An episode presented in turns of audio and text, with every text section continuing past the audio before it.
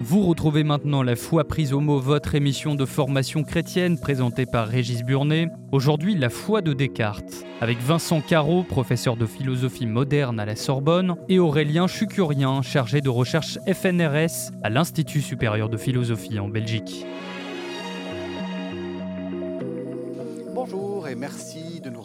Pour la foi prise au mot, votre rendez-vous de formation chrétienne. Aujourd'hui, je vous propose de réfléchir à un étrange paradoxe.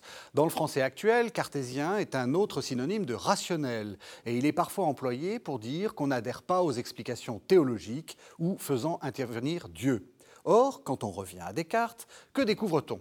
Que son premier soin est de prouver l'existence de Dieu dans son grand œuvre, les méditations métaphysiques, et même dans le fameux discours de la méthode, censé être une machine contre toutes les idées chrétiennes, sur quoi fonde-t-il son fameux Je pense, donc je suis, sur la certitude que Dieu existe? Voyez donc qu'il faut se demander quelle place réserve le philosophe dans ses écrits, qui constituent la base de notre modernité, et quel meilleur guide que Vincent Carreau, Bonsoir. Vous êtes professeur de philosophie à la Sorbonne et vous êtes spécialiste de Descartes, le spécialiste de Descartes, j'ai envie de dire. Merci. Aurélien Chucurian, bonsoir. Bonsoir. Vous, vous êtes chargé de recherche FNRS, c'est l'équivalent du CNRS belge, à l'Institut supérieur de philosophie à l'Université catholique de Louvain et vous êtes bientôt le spécialiste de Descartes. voilà. Alors, euh, peut-être pour commencer, euh, une première question, euh, euh, qu'est-ce qu'il faut penser de ce mythe du Descartes athée? Est-ce qu'on est en train de projeter quelque chose euh, depuis notre 21e siècle qui n'a aucun sens à l'époque de Descartes? Ou est-ce que, voilà, il y a quelque chose... est-ce que même ce mot d'athéisme a du sens? Bah, à l'époque de Descartes, ça a beaucoup de sens, justement, puisque le reproche qui lui a été fait, en particulier par ses détracteurs néerlandais, je pense à Vout, Vossius, qui justifiait une, des cinq œuvres de Descartes publiées de son vivant, la, lettre à voûte, c'est justement de lui reprocher d'être athée. Pourquoi est-ce que vous lui reprochez d'être athée? Parce que Descartes démontrait l'existence de Dieu. C'est un peu paradoxal, mais plus il démontre l'existence de Dieu, plus, c'est juste trop ça dans la lettre, moins Descartes y croit, donc plus il est athée. Donc le reproche d'athéisme, il est contemporain de Descartes, il est fait des années 42-43 et il va jusqu'à nous. C'est déjà un contresens majeur, mais enfin c'est un reproche qui a, non seulement de l'actualité, mais qui a une ancienneté tout à fait considérable. Ce mot cartésien, l'idée de dire que cartésien, ça signifie rationnel, donc euh, sans Dieu. Est-ce que là aussi, c'est là, est-ce que là, je suis en train de faire euh, une, une, erreur chronologique Non, mais je dirais que ce serait une suite possible en fait du geste cartésien qui consiste à mettre en doute nos opinions. Et donc, je pense qu'on a associé euh, avec le, geste donc, qui constitue une empreinte du cartésianisme, qui est de mettre en doute nos opinions reçues pour atteindre quelque chose de certain, on a associé après à ce geste quelque chose qui concerne aussi la religion, ce que Descartes ne fait pas dans le texte. Justement, il met à part les vérités de la foi, de l'entreprise du tout. Et de ce point de vue-là, euh, il y a à la fois quelque chose de, comment dire, de, de juste dans l'association de cartésien et d'athée par rapport à une mise en doute, et il y a quelque chose de, d'injuste et d'infondé par rapport au texte même de Descartes. Vous avez raison d'insister sur l'expression mise à part de la, dans la foi, de la foi. La foi est mise à part du doute, puisque c'est l'expression même qui prend dans le discours de la méthode. Il doute de tout, mis à part les vérités de la foi, donc c'est capital. Mais peut-être on reviendra in fine sur le, un autre sens daté que le reproche que Pascal peut faire à Descartes, ou mhm. qu'un Pascal pourrait faire à Descartes. En tout cas, au sens où vous l'entendez, au sens où l'opinion l'entend, Descartes n'est pas athée, et toute sa au moins, au moins si on distingue dans cette émission la doctrine cartésienne de sa personne, la personne de Descartes n'est pas du tout athée. On peut prendre des exemples, évidemment. Bah, euh, prenez-en, c'est un bon cateau. Est-ce que c'est un bon paroissien? Alors d'abord, c'est un bon cateau. Alors d'abord, d'abord, je vais vous chicaner sur votre titre. La foi de Descartes. Oui. Au XVIIe siècle, il aurait fallu dire la religion de Descartes. La religion s'entend de la dévotion, de la piété, de l'exercice de la foi. La foi de Descartes, c'est un concept. il faudrait dire, ou bien on parle de la foi selon Descartes, et dans ce cas-là, c'est sa doctrine qui est en cause, le concept de foi selon Descartes, ou bien de la religion de Descartes. Alors du point de vue de sa religion, Descartes est un bon catholique. Il va à la messe, ou il essaie d'aller à la messe tous les jours. Euh, quand il loge, durant ses voyages à Paris en 44 comme en 48, ses voyages à Paris, son ami Picot essaye de loger près des théatins pour qu'il puisse entendre la messe. Quand Descartes arrive à Franeker en 29, je crois, 28 ou 29, il y a une lettre qui témoigne qu'il est dans un château. Franeker est une ville calviniste qui est dans un mm. château. Donc c'est en Hollande. Hein. Qui lui permet d'entendre la messe tous les jours. Et puis ça, ces derniers instants, Stockholm témoigne tout à fait que c'est un bon. Donc Descartes est un, personnellement parlant un bon catholique. Oui. Alors dans les œuvres, dans les j'ai tort de dire dans les œuvres, dans les écrits de Genèse de Descartes, qui n'ont pas été publiés. Il y a aussi des tentatives qui le, en témoignent tout à fait. Quand lui offre le 1er janvier son, 19, euh, 1719 son premier carnet qui ont conservé Descartes. La toute première citation de ce carnet, c'est une citation du psaume 110. Le, le commencement de la sagesse, c'est la crainte du Seigneur. Ah oui, ça commence bien. Et quand Descartes, quand Descartes hein, au moment de la Saint-Martin, fait ses trois rêves suivis, qui, qui suivent l'invention de la découverte admirable, comme on dit, il fait le vœu pour remercier le Seigneur d'aller à pied à Notre-Dame de Lorette quand il sera à Venise. Donc, donc la piété de Descartes, elle est indiscutable. Comme piété personnelle, c'est indiscutable. Maintenant, autre chose, c'est sa personne, autre chose, sa doctrine. Mais au moins, pour ce qui est de sa personne, sa piété est indiscutable. Mhm. Alors, parmi dans sa doctrine, les premiers textes non publiés, en particulier le traité de la divinité de 1629, prouvent que Descartes pensait faire un traité de la divinité, comme son nom l'indique. Il y, a, il y a, dans la recherche, je vais vous citer un petit bout de la recherche de la vérité auquel je mhm. tiens, qui est, qui, qui est datable du, jeune Descartes, en tout cas avant, avant les années 30, du printemps 28 au printemps 31. Descartes dit Je passerai, dans ce traité, je passerai jusqu'aux plus saines conjectures, touchant ce qui peut être déterminé par les hommes, afin d'expliquer le rapport des choses sensibles aux intellectuels et de, toutes deux au Créateur, l'immortalité des créatures et quel sera leur être après la consommation des siècles. vous voyez qu'en philosophie, il avait pour objet de travailler sur le rapport au Créateur et même sur le rapport de l'état des créatures après la consommation des siècles. Mhm. C'est évidemment un objet que, le cartésianisme doctrinal publié ensuite a abandonné. Mais c'est pour dire que Descartes, le jeune Descartes avait quand même cet objet-là en tête, ce qu'on appelle classiquement en philosophie le révélable. Mhm. Donc ça, c'est vraiment très, très important. Alors, je ne veux pas multiplier les citations, mais enfin, il y a une volonté de Descartes, évidemment, d'expliquer l'objet de la foi, ce, que nous, on entend par objet de la foi, du jeune Descartes. Et puis, il y a un deuxième texte que j'aime bien citer, c'est l'entretien avec Burman. Quand Descartes dit... Alors, l'entretien avec Burman, j'explique aux téléspectateurs de quoi il s'agit. Oui. Burman est un jeune type une vingtaine d'années, quand il vient voir Descartes en avril 48, Descartes pouvait être extrêmement sévère envers, ses détracteurs âgés, mais en général, il était très sympathique envers les jeunes qui venaient le voir. Alors, il invite Burman à déjeuner, il parle, il parle pendant deux heures comme ça ou trois heures, et, Burman l'interroge sur le rapport que sa philosophie entretient à l'écriture sainte. Et c'est là que Descartes lui dit, de façon tout à fait étonnante, excusez-moi, Descartes lui dit, quand j'étais jeune, j'avais le projet d'expliquer la Genèse et de montrer que ça se conciliait avec ma physique. Ah oui. Et mais, mais, en fait, ce projet, je l'ai abandonné parce que c'était euh, un projet d'explication au sens littéral de la Genèse. Mhm. Et quelqu'un qui m'expliquait littéralement la Genèse, c'est quelqu'un qui, que, euh, que j'admirais autant que celui qui expliquerait le Cantique des Cantiques ou l'Apocalypse littéralement. Et comme on sait, Cantique des Cantiques et l'Apocalypse, c'est les deux livres que Bellarmin, le grand commentateur, désigne comme les livres qui, ne supportent pas l'explication littérale. Oui. Donc, Descartes dit, ma Genèse littéralement, j'ai abandonné ce projet. Mais ce projet, il cite deux mots hébreux dans la suite du texte. Ce projet, il, lui a impliqué qu'il fasse un peu d'hébreu, qu'il sache un peu d'hébreu, et qu'il montre la compatibilité qu'il y a entre la Genèse et sa physique. C'est à expliquer au sens cette fois-ci cartésien, c'est-à-dire par les causes. Donc Descartes a eu, a eu le projet qu'il a abandonné, mais il a eu le projet de montrer la compatibilité entre la Genèse et sa physique. Donc ça, c'est un projet qui est capital et qui inscrit bien Descartes dans son temps, évidemment comme Galilée, comme, comme Mersenne, mhm. etc. Oui, c'est ça. Est-ce que est-ce qu'il se distingue vraiment des, euh, des autres penseurs de, son époque? On va, on va rentrer dans le, dans la, mais dans ce qui vient d'être dit. Est-ce que pour vous, c'est, il y a quelque chose de radicalement différent? Peut-être la, question de la, radicalité de Descartes, j'y reviendrai après, mais peut-être pour compléter ce que, ce que Vincent Caro vient de dire, euh, je suis tout à fait d'accord. Il, y a deux éléments, je pense, qu'on peut ajouter. C'est que euh, Descartes, donc, il a été fait référence à une comment dire, vie, une nuit euh, particulière qui va marquer le coup d'envoi de sa vocation philosophique en 1619. Oui.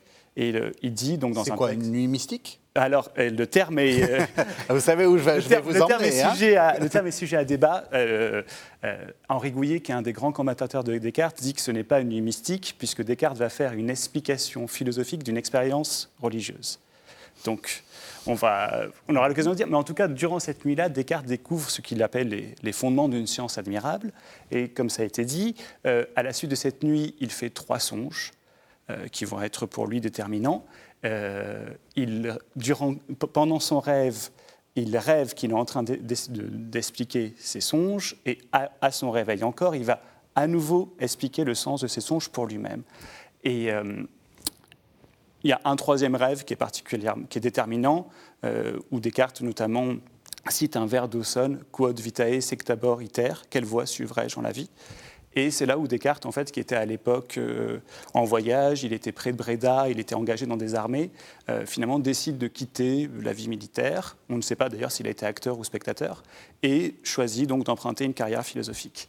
Et ce qui est très important, c'est qu'effectivement, durant cette nuit, Descartes va, à la suite de cette nuit, adresser une prière de reconnaissance à Dieu, s'adresser à la Sainte Vierge et prévoir, on ne sait pas s'il l'a fait, un pèlerinage, un pèlerinage à Notre-Dame de Lorette.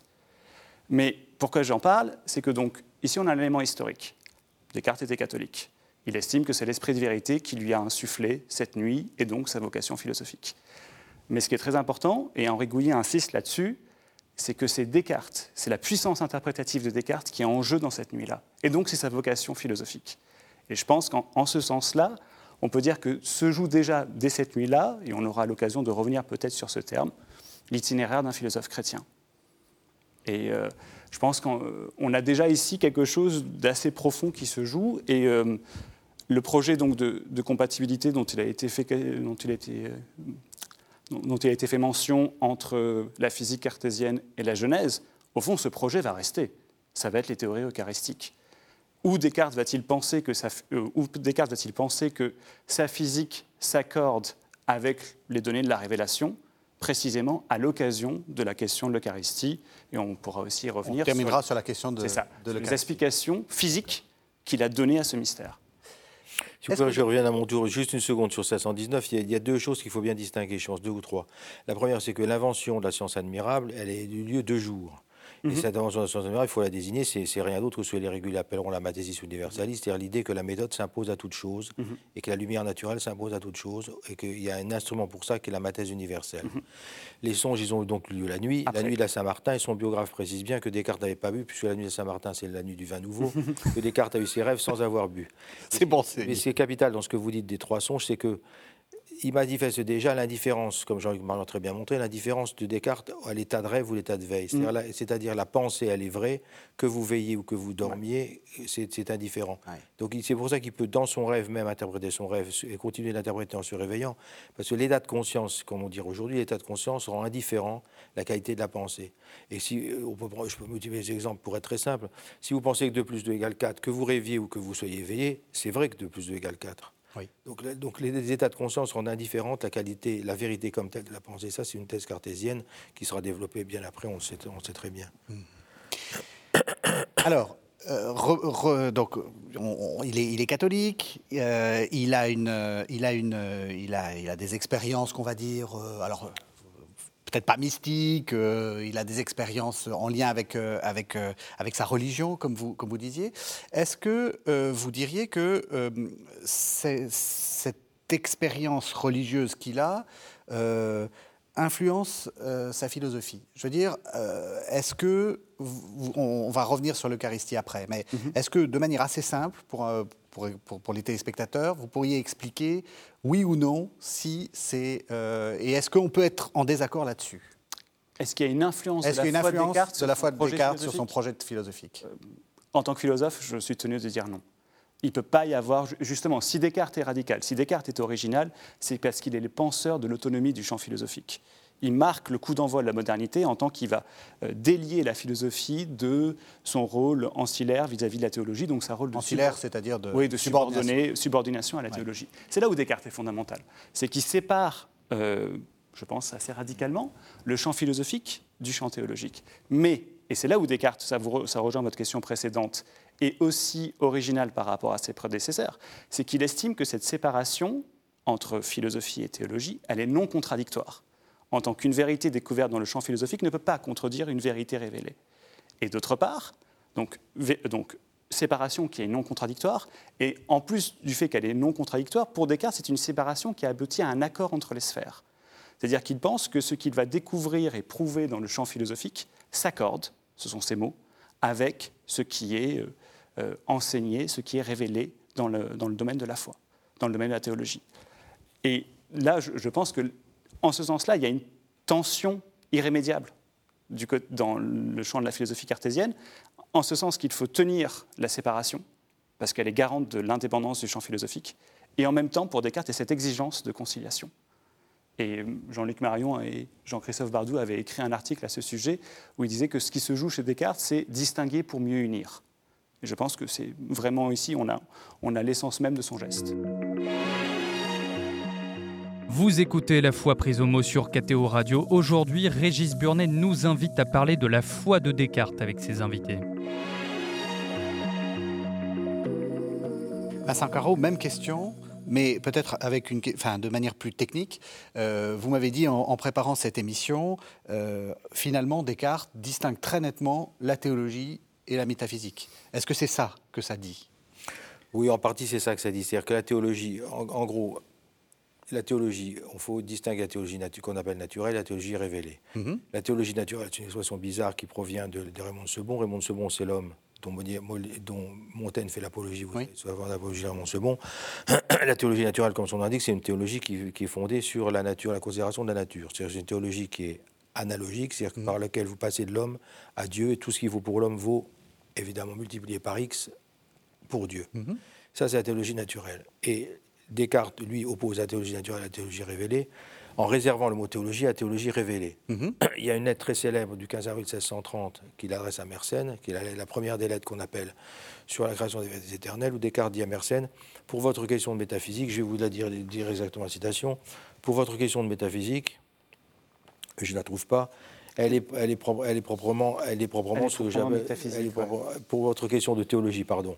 Voilà, pour votre question de théologie, donc on ne sait pas quelle est cette question, mais enfin on peut la deviner à la réponse. Pour votre question de théologie, encore qu'elle passe la capacité de mon esprit, donc la théologie pour Descartes c'est ce qui excède l'esprit, elle ne me semble toutefois pas hors de ma profession, pour ce qu'elle ne touche point à ce qui dépend de la révélation que je nomme proprement théologie. Donc pour Descartes, théologie égale théologie révélée. Mm-hmm. Et dans le discours de la méthode, euh, quand Descartes dit je révérerai la théologie, etc., ça veut dire je révérerai la théologie, mais je n'y touche pas, car j'ai appris en théologie même que pour gagner le ciel, c'est pas la peine d'être théologien.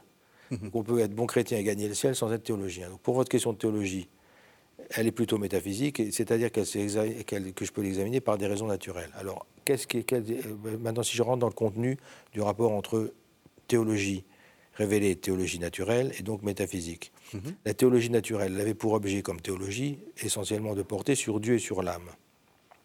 Ces deux objets-là, Descartes les déplace pour dire ça, c'est les objets propres de la métaphysique.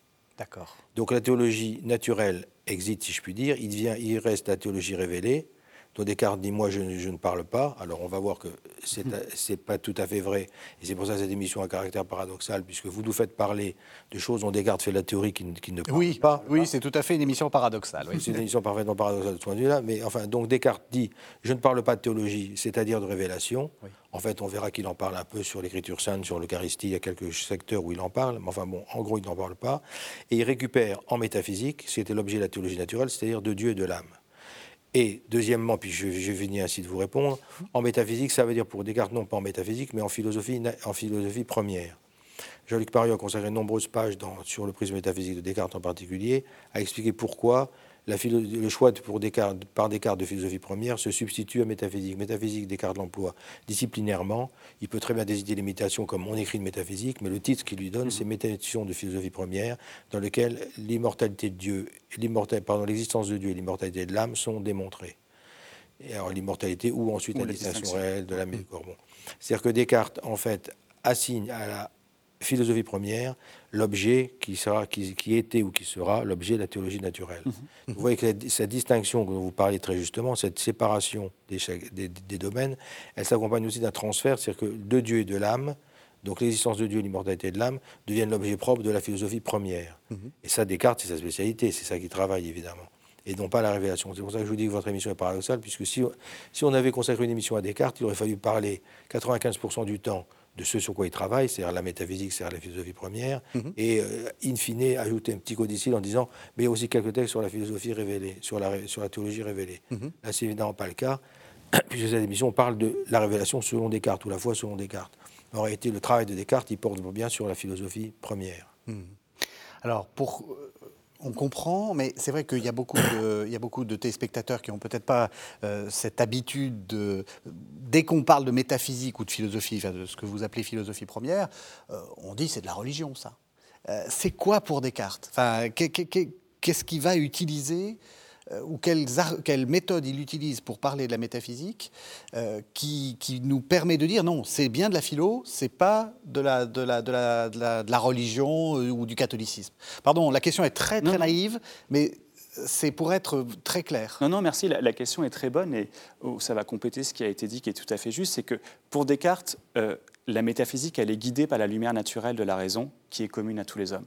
C'est le début du discours de la méthode, le bon sens est la chose humaine à partagée Il faut une méthode, certes, pour guider notre raison, mais la base, le, fondement de la métaphysique, c'est la lumière naturelle de la raison. Hmm. En ce sens-là, Descartes n'a pas l'impression de, faire appel à quelque chose d'extérieur que les facultés propres de l'homme. C'est en ce sens-là que la métaphysique euh, dépend du champ philosophique. Hmm. Et comme ce qui a été, comme ce qui a été dit, euh, comme Vincent Caro l'a très bien dit, ce que fait Descartes, son, geste, qui est un geste où vous vous posiez la question de la radicalité, la radicalité du geste de Descartes, c'est d'annexer le champ traditionnellement dévolu à la métaphysique, à la théologie naturelle, d'annexer ce champ-là par la métaphysique. C'est-à-dire qu'il y a un transfert de ce qui était avant le domaine de la théologie naturelle et qui était lié à la théologie révélée. Descartes l'annexe pour le confier uniquement à la métaphysique. Et donc à quelque chose qui dépend de la raison et non plus de la foi ou de l'écriture. Mhm. Et par conséquent, ce qui relève de la théologie nécessite la grâce. Descartes dit justement dans le discours de la méthode qu'il révérait la théologie, mais qu'en même temps, il ne sentait pas en lui d'inspiration divine qui lui, fasse dire qu'il était capable de l'enseigner. Mm. Autrement dit, le point nodal. Et là, Descartes est intéressant parce que c'est justement le thème de votre émission, c'est-à-dire que finalement, à travers ce qu'il ne dit pas, il dit quand même quelque chose. Il dit que la théologie a pour point nodal la grâce. Elle a besoin d'assistance ou d'inspiration. Elle a besoin d'assistance ou d'inspiration divine, c'est ça. alors pour, répondre, pour revenir en arrière et répondre directement à votre question, ce serait quand même un contresens majeur de gens qui n'ont pas ouvert jamais une œuvre de Descartes que de croire que la philosophie première égale la théologie, puisque le premier, le, premier concept que Descartes obtient, c'est celui de cogito. Oui. C'est-à-dire que le cogito, il n'a rien à voir, enfin, pour n'importe qui ouvre le discours de la méthode ou les méditations, prouver je suis, j'existe, toutes les fois que je prononce cette, proposition dans mon esprit où je la, je la conçois, c'est évidemment, ça n'a rien à voir avec Dieu, ça. Oui. Donc le cogito, comme première vérité métaphysique, dont Descartes va démontrer les distinctions réelles de l'âme et du corps, puis éventuellement l'immortalité, le cogito, en tout cas la certitude que je suis, j'existe, ça, c'est une certitude qui n'a rien à voir avec, avec la théologie. Mhm. Mais paradoxalement, pardon, oui. ça a à voir avec Dieu. C'est là, là, où j'allais poser la question. on est au cœur de Descartes. C'est-à-dire que justement, la première vérité, le fondement pour Descartes de son entreprise philosophique, c'est le cogito. Mais le cogito est lui-même précédé par Dieu. C'est-à-dire que Descartes va distinguer ce qu'il appelle l'ordre analytique de la découverte de l'ordre synthétique du savoir. Qu'est-ce qu'il faut entendre par là? Dans l'ordre analytique, les vérités les premières sont celles qu'on découvre les premières.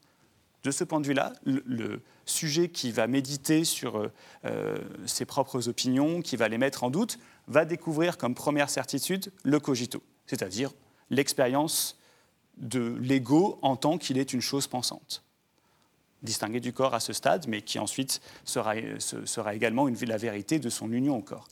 Mais Descartes va dire, euh, cette vérité-là, elle est première dans la manière dont je découvre les choses, mais cette vérité est précédée elle-même, dans l'ordre de la fondation du savoir, par l'existence de Dieu. Puisque je ne peux me concevoir comme cogito, c'est-à-dire comme comme euh, chose pensante que sur le fond de l'existence de Dieu en tant que substance infinie. Mhm. C'est-à-dire que finalement, parce que pour Descartes, Dieu est une substance infinie, donc il y a un rapport chez Descartes très fort entre l'infini, qui est Dieu, et qu'il réserve à Dieu, par distinction avec le monde qui est indéfini, et moi-même, en tant que sujet, qui suis une chose finie. Et Descartes dit, je ne peux me considérer moi-même comme chose finie que sur le fond de l'infinité divine. Mhm. Et donc, l'existence de Dieu me précède en réalité. Mmh. Ça, c'est fondamental chez Descartes. Il y a une antériorité de l'existence de Dieu sur celle du cogito qui fait que, également, il y a une forme d'inséparabilité de la connaissance de moi-même et de la connaissance de Dieu. Et là, Descartes, en ce sens-là, s'insère dans un schème augustinien. Mmh. Puisque finalement, se connaître soi-même, c'est aussi connaître l'existence de Dieu. Alors, se connaître. Vous voyez que ça, c'est de, la, ça, c'est de la philo, c'est pas de la théologie, c'est pas de la révélation, c'est de la philo au, sens propre. Alors, je vais vous faire bondir, Vincent Caron, parce que moi, j'ai été éduqué, euh, euh, quand, enfin, j'ai fait un peu de philo, et euh, il y avait un prof qui, qui nous disait Oui, bon, il a besoin de Dieu, mais c'est surtout pour pas avoir de problème avec la censure. Bah, c'est juste faux. Oui. Pourquoi, voilà, euh, pourquoi c'est pourquoi c'est juste faux? C'est-à-dire, euh, il y a une, en fait, il y a une double. C'est vraiment une expérience que j'ai eue. Enfin, je ne suis pas en train d'inventer quelque chose. Vrai, je me rappelle vraiment de ça. Et pourquoi c'est juste faux? Et pourquoi un prof, alors malheureusement, je suis pas si jeune que ça. C'était à la fin du XXe siècle, pouvait dire quelque chose comme ça C'est faux pour deux motifs. C'est faux pour un premier motif qui est cartésien c'est qu'il a besoin de Dieu, mais il aurait plus besoin d'y se penser, c'est pas vrai. N'importe qui ouvre les méditations de, philosophie première, ou, les Principia, ou les passions de l'âme, pour voir que Descartes ne peut pas, mhm. ne peut pas dans sa pensée se dispenser de Dieu. Si on enlève Dieu à la pensée cartésienne, il ne reste plus rien, bon, c'est ridicule. D'un point de vue intra-cartésien, doctrinal, si je puis dire, c'est absurde, on ne peut pas enlever Dieu de la pensée cartésienne. Il y a la fameuse remarque qui est apocryphe, selon laquelle Pascal aurait dit que Dieu, Descartes mhm. aurait bien voulu se passer Dieu, il n'a pas pu s'empêcher de lui faire donner une chicnode au monde. Voilà. Enfin, la chicnode, elle est décisive. Si, la chicnode s'appelle la création, c'est pas rien la création. Oui, c'est nous. C'est nous. Donc, d'un point de vue, excusez-moi, d'un point de vue doctrinal, c'est faux. Mhm. Et c'est surtout faux parce que ça méconnaît tout à fait ce que c'est que la censure. Descartes, il s'en fichait complètement de la censure. Mhm. Quand en 63, il a été condamné par Rome, il a été condamné, les, termes express de la censure de Descartes, c'est donec corrigantur. Mm C'est-à-dire que Descartes est condamné jusqu'à ce, que ses œuvres, ce sont des œuvres qui sont mises à l'index, jusqu'à ce qu'elles soient corrigées. C'est un, pluriel, donec corrigantur. Mm -hmm. Soient corrigées. Descartes était mort en 50, il n'avait pas corrigé lui-même. Ça veut dire quoi? Ça veut dire que le prof, qui est cartésien, dans l'université a le droit d'enseigner Descartes si il le corrige sur les points listés par le Saint-Office de l'époque, qui consistent en l'Eucharistie en des choses comme ça. Donc en fait, on peut tout à fait enseigner du Descartes en France, en Belgique, enfin ce qui va devenir la Belgique, la Hollande, etc., au à la fin du XVIIe siècle, et Louis XIV en est une bonne preuve, puisqu'il il éduque son fils puis son petit-fils dans le cartésianisme, avec Bossuet, avec Fénelon, etc. On peut parfaitement enseigner Descartes à condition de ne pas toucher à des points qui sont condamnés par l'Église. C'est ça que veut dire de l'incorrigante tour. Mm Donc, la phrase que vous dites, mhm. sans nommer votre prof de Cannes, vous avez bien raison, elle est fausse, et du point de vue de Descartes, et surtout du point de vue de la censure. Elle méconnaît totalement le fonctionnement de la censure. Pascal, les provinciales ont été, enfin, des tas d'œuvres au XVIIe siècle qui sont censurées, mais les œuvres qui sont censurées efficacement sont les œuvres qui sont l'objet d'enseignement, comme Descartes, et Descartes peut être enseigné, sauf sur tel ou tel point listé par la censure, en effet. Oui, je, tout à fait juste. Oui, pour compléter, euh, il y a deux autres choses qui euh, indiquent en quel sens c'est faux. C'est euh, la doctrine cartésienne de la providence et celle de l'amour de Dieu. C'est-à-dire que précisément. Alors, il va falloir que vous, nous les expliquiez. Oui, oui, mais euh, c'est-à-dire que Descartes ne se contente pas seulement de prouver l'existence de Dieu en tant que ce serait une essence qui viendrait, ce serait un Dieu-objet qui viendrait garantir le savoir. Descartes a une doctrine très forte sur l'amour de Dieu. On a la fin de la troisième méditation déjà, où Descartes justement marque un temps d'arrêt alors qu'il vient de prouver l'existence de Dieu pour contempler, il dit, cette, euh, la beauté de cette immense lumière, il dit, mm-hmm. et pour l'adorer il dit d'ailleurs que cette expérience d'amour de Dieu euh, peut être, euh, peut être, mise en analogie avec euh, la vision béatifique. Cette doctrine de l'amour de Dieu, Descartes va la compléter à l'occasion de sa correspondance. Donc Descartes a eu d'importantes correspondances qui sont très importantes pour l'économie même de sa pensée. C'est-à-dire que lire Descartes, c'est lire à la fois ses œuvres publiées, mais également ses lettres. Parce que dans ses lettres, Descartes complète souvent sa philosophie. Et dans, dans des lettres à Élisabeth, dans des lettres à, la reine donc Elisabeth de Bohême, mhm. Christine de Suède, faire euh, par l'intermédiaire de l'ambassadeur de Suède à l'époque qui est Chanu, euh, Descartes va avoir une théorie de l'amour de Dieu toujours fondée philosophiquement. C'est-à-dire toujours fondée sur la lumière naturelle de la raison. Descartes va donc dire que ce Dieu dont il nous démontre l'existence, il peut être aimé. C'est quand même très fort. Je vous interromps juste une seconde pour dire, parce que je l'avais apporté en pensant que vous vous interrogeriez sur ce passage la fin de la troisième méditation. Je lis simplement la traduction du duc de Luynes. Il me semble très à propos de m'arrêter quelque temps. Alors m'arrêter quelque temps, pourquoi? Parce qu'il vient de démontrer l'existence de Dieu. Donc il s'arrête quelque temps. C'est donc un point d'orgue à la fin de la troisième méditation. De m'arrêter quelque temps à la contemplation de ce Dieu tout parfait, de peser tout à loisir ses merveilleux attributs, de considérer, d'admirer, d'adorer. Vous voyez trois verbes. Intuere, admirare, adorer, adorare, considérer, admirer, adorer, c'est très fort, de considérer, d'admirer, d'adorer l'incomparable beauté de cette immense lumière. Donc la fin de la troisième méditation, c'est le mm. point d'orgue total, qui est un point d'orgue évidemment contemplatif, et rien d'autre que contemplatif, mais contemplatif au sens de la méditation cartésienne. Mm-hmm. Vous savez que chaque méditation dure environ deux heures, Descartes dit qu'il ne faut pas en lire plus d'une par, par, jour, c'est très bien de lire les six mhm. méditations en une semaine. Chaque méditation dure deux heures, mais la troisième s'arrête sur ce point d'orgue.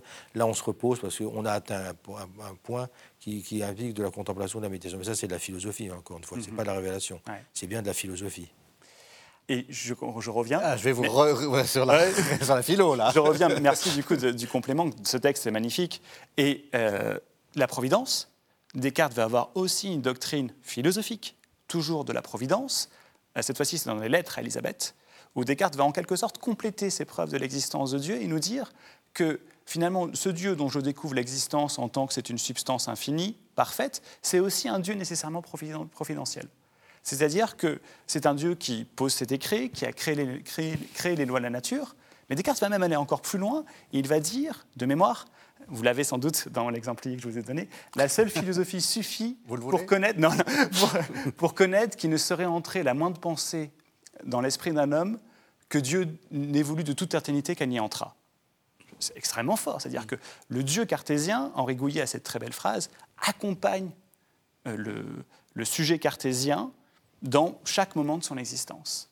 Et là, c'est le sujet en tant que, on n'est plus dans la méditation, on est dans la correspondance avec Elisabeth où Descartes va esquisser les grands traits de sa morale. Sa morale, c'est donc le sujet en tant que je suis, euh, certes, euh, un sujet pensant, mais également un corps. Et en tant que ma pensée et mon corps sont réellement distincts et substantiellement unis. Mhm. Donc, ce Dieu qui euh, suit pas à pas les traces de mon existence, mon existence ici, c'est pas seulement mon existence en tant que sujet pensant, c'est mon existence concrète d'être incarné. Donc Dieu est présent dans la vie du sujet cartésien, à travers cette doctrine de la providence. Et je pense que là, ça nous dit quelque chose euh, par rapport à, disons, euh, au caractère infondé du reproche qui est fait à Descartes d'instrumentaliser l'existence de Dieu. Mhm. Non, non, c'est absolument pas vrai. et le texte des méditations et la correspondance sont là pour euh, repousser. Balayer. Balayer, c'est ça exactement. cette, voilà, cette vision erronée. Vous écoutez La foi prise au mot sur KTO Radio. Aujourd'hui, Régis Burnet nous invite à parler de la foi de Descartes avec ses invités. Mais en même temps, Vincent Caro, vous nous dites, c'est de la philo. il est en, plein, en pleine philosophie faire de la contemplation de l'existence de Dieu et de la lumière euh, qui se dégage de cette, euh, euh, de cette existence, et etc., j'ai envie de dire, c'est de la mystique. Non, pourquoi voulez-vous que ce soit la mystique C'est de la philosophie. Il démontre l'existence de Dieu qui est un concept. Oui. Cette existence étant prouvée et étant déterminée parce que Descartes dit à la fin de la troisième méditation, c'est la même faculté par laquelle je conçois Dieu, je me conçois moi-même. Mhm. Cette faculté fait l'objet qui permet de saisir, de saisir, de discerner le concept de Dieu que je peux concevoir sans le comprendre évidemment, puisque je ne peux pas en faire un tour. C'est un concept, et ce concept, je le contemple. Ça, c'est de la philo strictement. Mhm. Ça n'a rien à voir avec la révélation. La révélation, encore une fois, pour Descartes, elle est liée à l'écriture. Si on parle, euh, on peut, on peut parler d'écriture aussi, puisque le sujet de cette émission, c'est la foi, c'est la foi de Descartes. Donc, voilà du rapport de Descartes à l'écriture sainte. Mais si on parle d'écriture sainte, c'est autre chose. Mais si on parle là de. si on parle de la troisième méditation, s'il s'agit bien d'une méditation de philosophie première, c'est uniquement de la philo. Et, en, philo, vous pouvez, excusez-moi, en philo, vous pouvez évidemment contempler un concept comme celui de Dieu. Ça, c'est ensuite sujet d'objection, comme des objections de type pascalienne. Mais, justement, je pense que toute la question de Descartes, c'est de savoir si Dieu est pour lui seulement un concept. Le thème de votre émission, la foi de Descartes, là, on est au cœur. C'est-à-dire que, est-ce que pour Descartes, Dieu est seulement un concept dans le champ de, sa démarche philosophique? Je suis partisan du fait que ce n'est pas seulement un concept.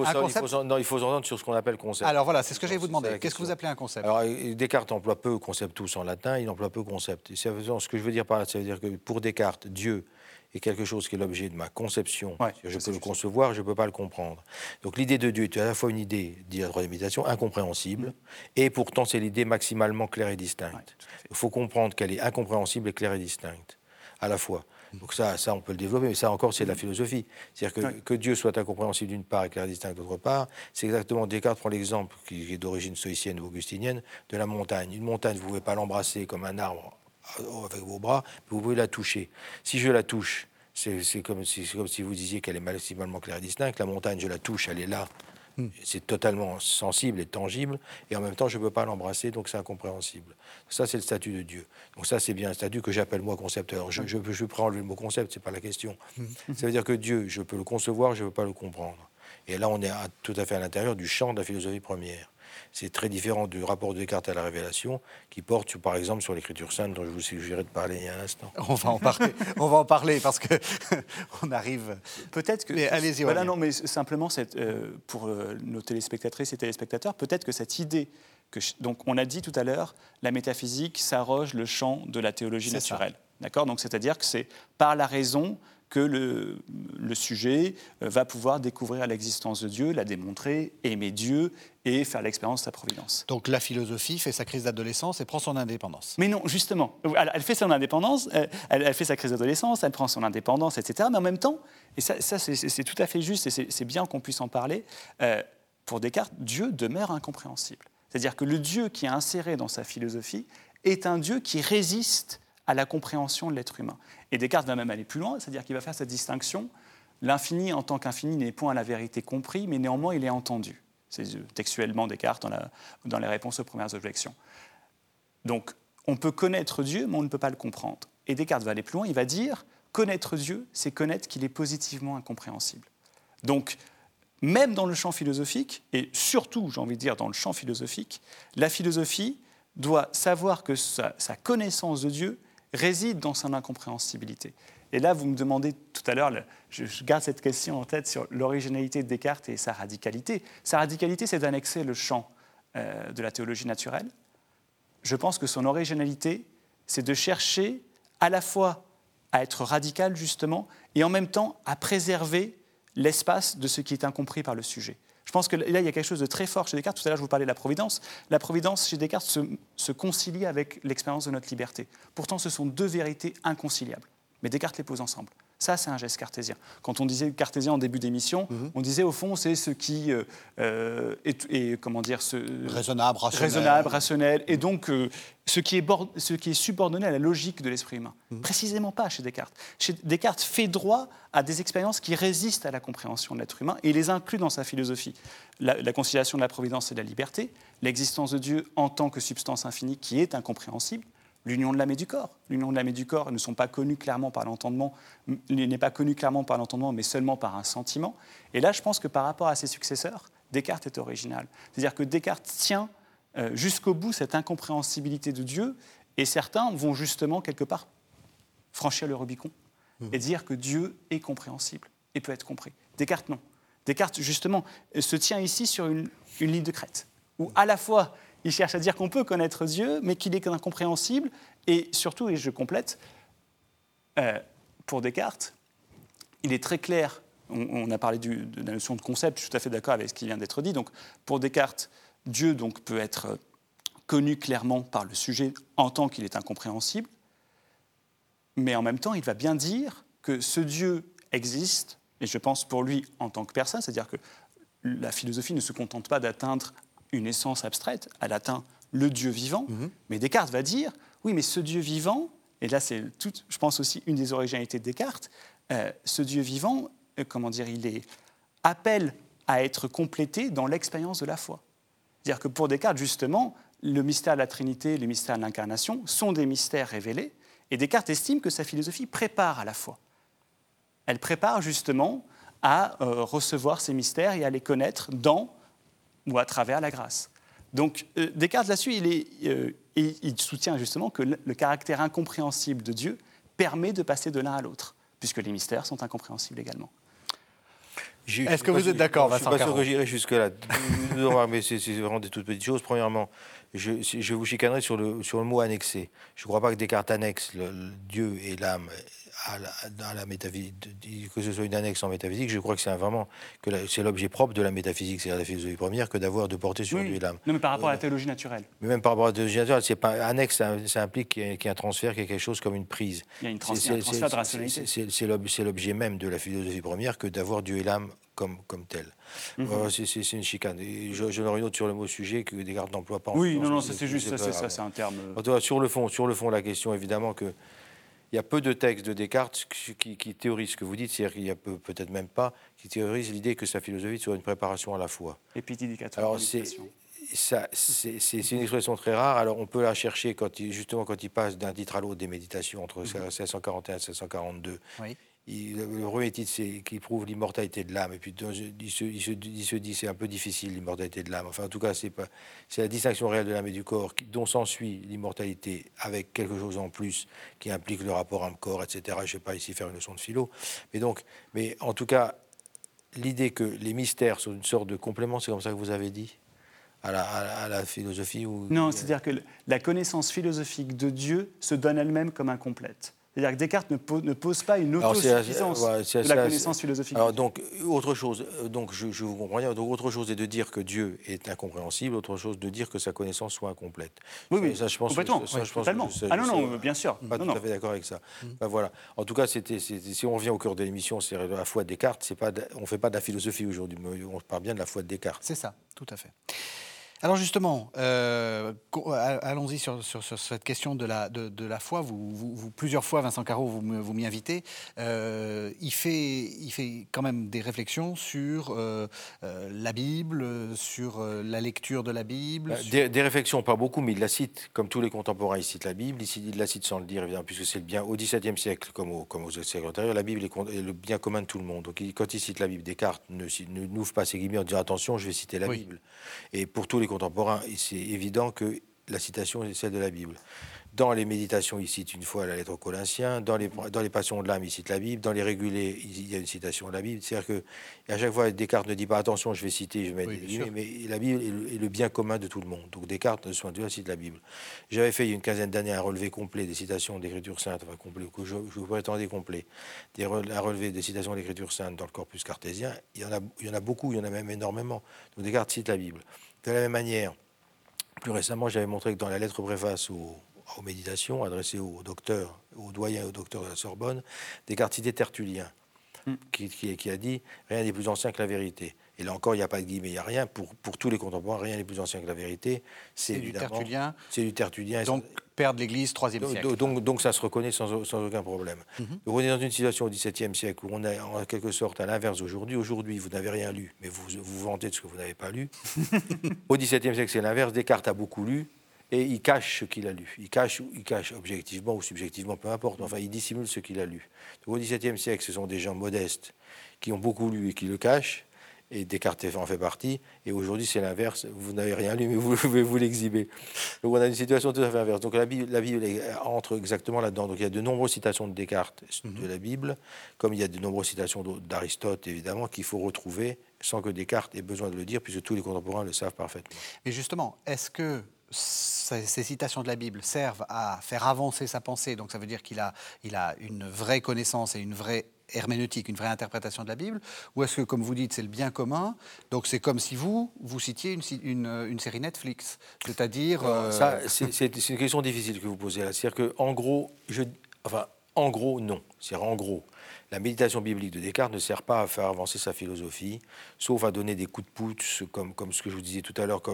La, toute première citation qu'on trouve dans son premier cahier, c'est la, le commencement, la, crainte de Dieu, le commencement de la sagesse. Il est certain qu'il va penser à un concept de sagesse, il va penser à un concept de commencement, il va penser à un concept de Dieu, etc. Bon. Enfin, en gros, non. Les citations que Descartes donne de l'Écriture sainte dans les régulés, dans les méditationnels, etc., ne sont pas des citations qui lui fournissent des concepts éventuellement il le retravaille ensuite, mais en gros non.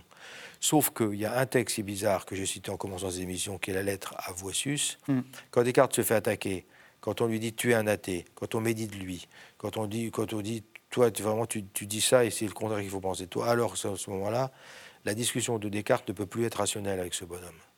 Voisus n'est pas, n'est pas sensible aux arguments qu'on appellerait aujourd'hui rationnels ou de, de, de communication. Donc à ce moment-là, Descartes va utiliser ce qu'il sait de l'exégèse, en particulier la grande lettre, le grand chapitre 13 de la première aux Corinthiens sur l'amour, ou, les textes sur la repréhension du, frère, sur la correction fraternelle, pour dire que ces textes-là, il, faut, s'appliquent à quelqu'un à qui on ne peut pas parler rationnellement. On ne peut pas dire je démontre l'existence de Dieu, donc c'est la preuve que j'y crois pas à ce moment-là, il faut passer à un autre registre qui est celui de l'usage de l'écriture sainte. Descartes fait dans cette lettre tout à fait extraordinaire qui est la lettre à mmh. voûte de 43. Mmh. Mais donc en dehors de ça, la réponse à votre question, elle est non. Et elle est oui sur des petits secteurs de cette, de cette nature. C'est ça, c'est juste cette lettre est, cruciale parce qu'on vous la recommandez à nos téléspectateurs, il faut la lire chaudement. Euh, on, voit Descartes en fait qui va euh, comment dire répondre à l'accusation calomnieuse de Vétus d'athée par un usage, de la, par un usage euh, textuel de la charité. Descartes va faire un usage ici philosophique d'un concept biblique pour répondre à un enjeu à la fois biographique et aussi politique d'accusation calomnieuse d'athéisme. C'est-à-dire que Descartes va à la fois construire philosophiquement le concept de calomnie Mhm. Et la réponse qu'il va donner à ce concept de calomnie, c'est la charité. Mhm. Et de, ce point de vue-là, là, je suis tout à fait d'accord, on a une sorte d'exégèse philosophique du texte biblique. Exactement. cela dit, je ne la conseille pas à nos téléspectateurs, tout simplement parce qu'elle n'est pas trouvable. Ah bon? Donc elle n'est pas, lisible en français aujourd'hui. Elle est lisible en français dans l'édition de Ferbeck qui est épuisée et dans laquelle il n'y a pas le chapitre sur Bois-le-Duc. Donc elle n'est pas lisible en français. Mais enfin, on voit. Il faut la lire en quoi? En latin? ben, en, en, latin, en italien, enfin dans toutes les langues, dans les langues où elle est traduite ou dans les langues où elle est écrite. Pour l'instant, elle n'est pas lisible en français. c'est le texte de la querelle d'Utrecht, sinon qui la donne. Oui, qui, qui, qui, qui est épuisé. Ah, il est épuisé maintenant? Ah, d'accord, je l'ai. d'accord, je ne savais pas qu'il était épuisé, d'accord. Et, il ne comprend pas le chapitre 6, qui est le chapitre capital, qui est le déclenchement de la querelle. Donc, je laisse tomber cette parenthèse. Aurélien Chicurian, vous vouliez à tout prix parler de l'Eucharistie. Ah oui. Euh, On arrive à la, fin de l'émission. D'accord. Je, ne, je ne vous laisserai pas partir sans que vous me parliez de l'Eucharistie. Euh, alors, pourquoi parler de l'Eucharistie? Euh, Comment dire Il me semble que c'est important pour comprendre le projet qu'a Descartes de concilier les vérités qu'il va démontrer philosophiquement avec le champ, la religion. Et Descartes va, dire, euh, mes principes philosophiques sont vrais en eux-mêmes, mais ils sont vrais en plus en tant qu'ils s'accordent avec le champ théologique. là, Descartes va avoir également une incise vis-à-vis de l'aristotélisme, où il va dire, l'aristotélisme rend impossible la foi. La, philosophie qui rend possible la foi, c'est la mienne. Et il va donner pour illustration de cette conciliation la thématique eucharistique, là aussi, il y a, comment dire, sur la thématique eucharistique, on dit souvent que Descartes s'est intéressé à son corps défendant. Ce n'est pas vrai. Dès 1630, on trouve une lettre dans laquelle Descartes exprime son intérêt pour cette thématique. Et chose importante, donc si Descartes s'intéresse à l'Eucharistie, c'est d'un point de vue, encore une fois, philosophique et non pas théologique. C'est-à-dire que ce n'est pas l'enjeu théologique de l'Eucharistie qui l'intéresse. Ce qui l'intéresse, mais comme tout là, Descartes dépend de son, dépend de son époque, c'est d'expliquer physiquement ce qui se passe. Mm-hmm. Et là, Descartes est catholique, vis-à-vis de deux dogmes de, à l'époque, qui sont toujours, qui sont la présence réelle et la transpuissance. Et Descartes va proposer une, deux explications de ces deux grandes questions qui traversent l'Eucharistie. Euh, comment euh, s'opère le changement du pain et du vin en corps et sang du Christ, mhm. et comment le corps et le sang du Christ sont-ils réellement présents au Saint-Sacrement? Descartes va proposer une explication à l'aune de ces principes physiques mhm. à ces deux questions, ce qu'on trouve dans les, euh, les, réponses aux quatrièmes objections, aux méditations. Donc là, on est en 41. Et ensuite, Descartes va. Donc, et donc là, c'est l'explication de ce qu'on appelle le sort des espèces.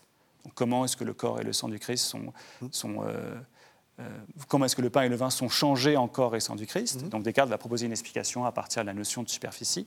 Et ensuite, Descartes va même aller plus loin et va proposer une explication de la, modalité de la présence du Christ dans ce qu'on appelle les lettres à Mélan, au père Denis Mélan, qui était un jésuite et qui, date de 1645-1646. Et donc là, encore une fois, on retrouve l'importance des lettres pour comprendre la philosophie de Descartes. On arrive à la toute fin de l'émission et j'ai envie de changer le, sujet, c'est-à-dire euh, non pas la foi de Descartes, mais l'importance de Descartes pour la foi. Euh, qu'est-ce que, pour un chrétien actuel, Descartes vous, enfin en quoi pour un chrétien actuel, Descartes vous semble vous semble utile? Euh, Est-ce qu'il y a quelque chose à trouver? Euh, Alors je vais employer un, mot qui n'est pas cartésien, j'ai bien compris, etc. Pour la spiritualité ou pour la mystique? Pour la spiritualité et mystique, réponse niette, rien du tout, rien du tout, c'est clair. En revanche, Descartes est intéressant, je pense, pour, pour la critique qu'il suscite chez Pascal. C'est-à-dire qu'à ce moment-là, la question, c'est de savoir si le Dieu de Descartes, lui, on peut s'en dispenser ou pas. C'est-à-dire si c'était un Dieu conceptuel, comme il disait tout à l'heure, ou pas. Donc là, il y a une forme d'athéisme qui est différente de la personne de Descartes, qui ne l'était pas, on l'a dit, qui est différente de son objectif philosophique, qui ne l'était pas, on l'a dit. Mais la question, c'est de savoir si on peut atteindre Dieu en se passant de Jésus-Christ. Ça, c'est la question que pose Pascal fondamentalement. Mhm. Et donc Descartes, en, un sens aujourd'hui, est une bonne figure de ce qu'on appelle une idole conceptuelle. Est-ce que le Dieu de Descartes est une idole conceptuelle ou pas? Il faut répondre à cette question. Ça, c'est une question qui pose autrement la question de la foi de Descartes, dont on n'a pas parlé aujourd'hui, excusez-moi. Mais donc... Non, non, mais c'est. on a un peu de temps, hein C'est une question extrêmement importante. Je peux... un peu de temps, ça veut dire quoi? Une ou deux minutes. une ou deux minutes. Bon, alors, donc, une ou deux minutes. Alors, j'ai procédé comme un prof. Premièrement, je reviens sur ce que vous avez dit en 30 secondes. Que ce qu'il faut comprendre, c'est que la doctrine eucharistique, c'est une physique Et la physique qui à l'Eucharistie pendant des siècles jusqu'au Concile de Trente, c'était une physique aristotélicienne dans laquelle on ne peut pas expliquer la transsubstantiation sans en passer par le concept d'accident réel. Mhm. Si on change de substance, si le pain devient le corps, c'est que ce qui demeure sont des accidents réels. Mhm. Or, Descartes, à partir du moment où il détruit les accidents réels, doit avoir une autre physique mise en place. Ça, c'est pour vraiment un débat physique et pas, et pas, pas métaphysique de, sur l'Eucharistie. Première parenthèse. Mhm. Deuxième point, sur, sur, ce que vous disiez là, ultime question, si je puis dire, à savoir que Descartes vaut comme la question, c'est de savoir si le Dieu Descartes ou pas peut être une idole conceptuelle ou non, c'est-à-dire qu'il y a un accès à Dieu. Euh, Gilbert Pascal, dans la vie de Pascal, dit, c'est, de Pascal qui dit, c'est ne le connaître pas que de le connaître de la sorte. La question, c'est de savoir si connaître Dieu mhm. métaphysiquement, c'est connaître Dieu ou s'il faut nécessairement la médiation du Christ. Mhm. Donc ça, c'est la grande critique par laquelle Pascal peut tenir en un sens Descartes pour athée, en un autre sens non. En un sens, il peut tenir pour athée, à savoir que est-ce que c'est connaître Dieu, est-ce que je ne me trompe pas de Dieu, est-ce que ce que j'ai connu par curiosité, comme dit saint Augustin, je ne l'ai pas perdu par ma superbe qui fait que j'accède moi-même à Dieu? Et la troisième question, pour, vous répondre sur l'objet des missions de la foi de Descartes, c'est de savoir quel concept de foi que Descartes a. Et ça, il le théorise très bien dans les secondes mm. et dans les quatrièmes réponses, en citant les Hébreux 11.1, à savoir que la foi, c'est la compte des choses espérées. La foi, elle, est, elle est posée comme certitude. Donc il y a une foi. Si vous, pour le dire d'un mot, ce qui est génial chez Descartes, c'est que la foi, ce n'est pas une croyance. Ce n'est pas, pas quelque chose que vous accordez sur des degrés de probabilité. Et donc l'existence de Dieu a tel et tel degré de probabilité, mais c'est quelque chose qui, requiert toute votre certitude, parce que la grâce se substitue à la lumière naturelle. Donc la foi, elle est, comme dit Descartes, de obscuris, elle, elle porte sur des choses obscures, même sur les choses les plus obscures de toutes. Mais j'y crois parce que, par grâce, il y a une certitude qui m'est donnée sur cet objet-là. Ça, c'est un point capital. Donc Descartes, alors pour répondre, donc ça, ça mm-hmm. permet de revenir au pot précédent, excusez-moi. Le Dieu de Descartes, le De Descartes, peut-être que la philosophie contemporaine n'en a rien à faire. En revanche, ce, dont elle a à faire, c'est la théorie de la foi de Descartes. Parce que la foi, comme de Oscuris, ça implique qu'il y a une théorie de la foi comme certaine, une théorie de la certitude de la foi. La philosophie contemporaine a, elle, grand besoin. Même réponse, mais encore plus rapide. Encore plus rapide. Parce que j'ai euh, senti que vous n'étiez pas complètement d'accord. Non, du tout. Mais c'est bien. C'est très bien. Je suis tout à fait d'accord. En revanche, ce qui vient d'être à la fin, c'est la distinction que fait Descartes entre la matière de la foi et la raison formelle. La matière est obscure, la raison formelle, elle est plus claire que n'importe quelle certitude naturelle, va dire Descartes. Donc ça, je suis d'accord sur l'intérêt qu'il y a pour, disons, pour la philosophie et la théologie contemporaine de la théorie cartésienne de la foi. En revanche, là où j'ai envie d'aller plus loin et de dire que non, je, je pense qu'il il y a une portée spirituelle du Dieu des philosophes chez Descartes. Mhm. Et Descartes est, comment dire, le, voilà, comme le, représentant, euh, de manière paradigmatique, je pense, de la portée spirituelle d'un Dieu approché philosophiquement. Et voilà, on terminera peut-être là-dessus. Oui. Euh, Absolument, je vous confirme. Euh, chez Descartes, justement, le Dieu approché par le biais de la philosophie est solidaire de ce qu'on appelle en philosophie un optimisme anthropologique, c'est-à-dire une confiance accordée dans les facultés de la nature. Je pense que c'est quelque chose au contraire qui peut nous intéresser, c'est-à-dire de comprendre la corrélation qu'il y a entre le, comment dire, le fait de penser ou de euh, découvrir Dieu rationnellement, bref, de s'y intéresser avec la raison, et de comprendre que cette, cette raison-là, elle, elle est aussi source de confiance. Et ça, c'est une vraie proposition philosophique qui est faite par Descartes, je pense. Merci. Merci à tous les deux. Alors, euh, Aurélien Chucurian, vous nous avez amené votre dernier livre, De la morale cartésienne, Contentement, générosité et christianisme. Une demi-seconde euh, L'optimisme anthropologique de Descartes. C'est exactement ça. Donc, c'est aux éditions Kimé. Merci. Merci vraiment à tous les deux. Merci de nous avoir suivis. Vous savez que vous pouvez retrouver cette émission sur le site internet de KTO, www.ktotv.com. Et on se retrouve la semaine prochaine.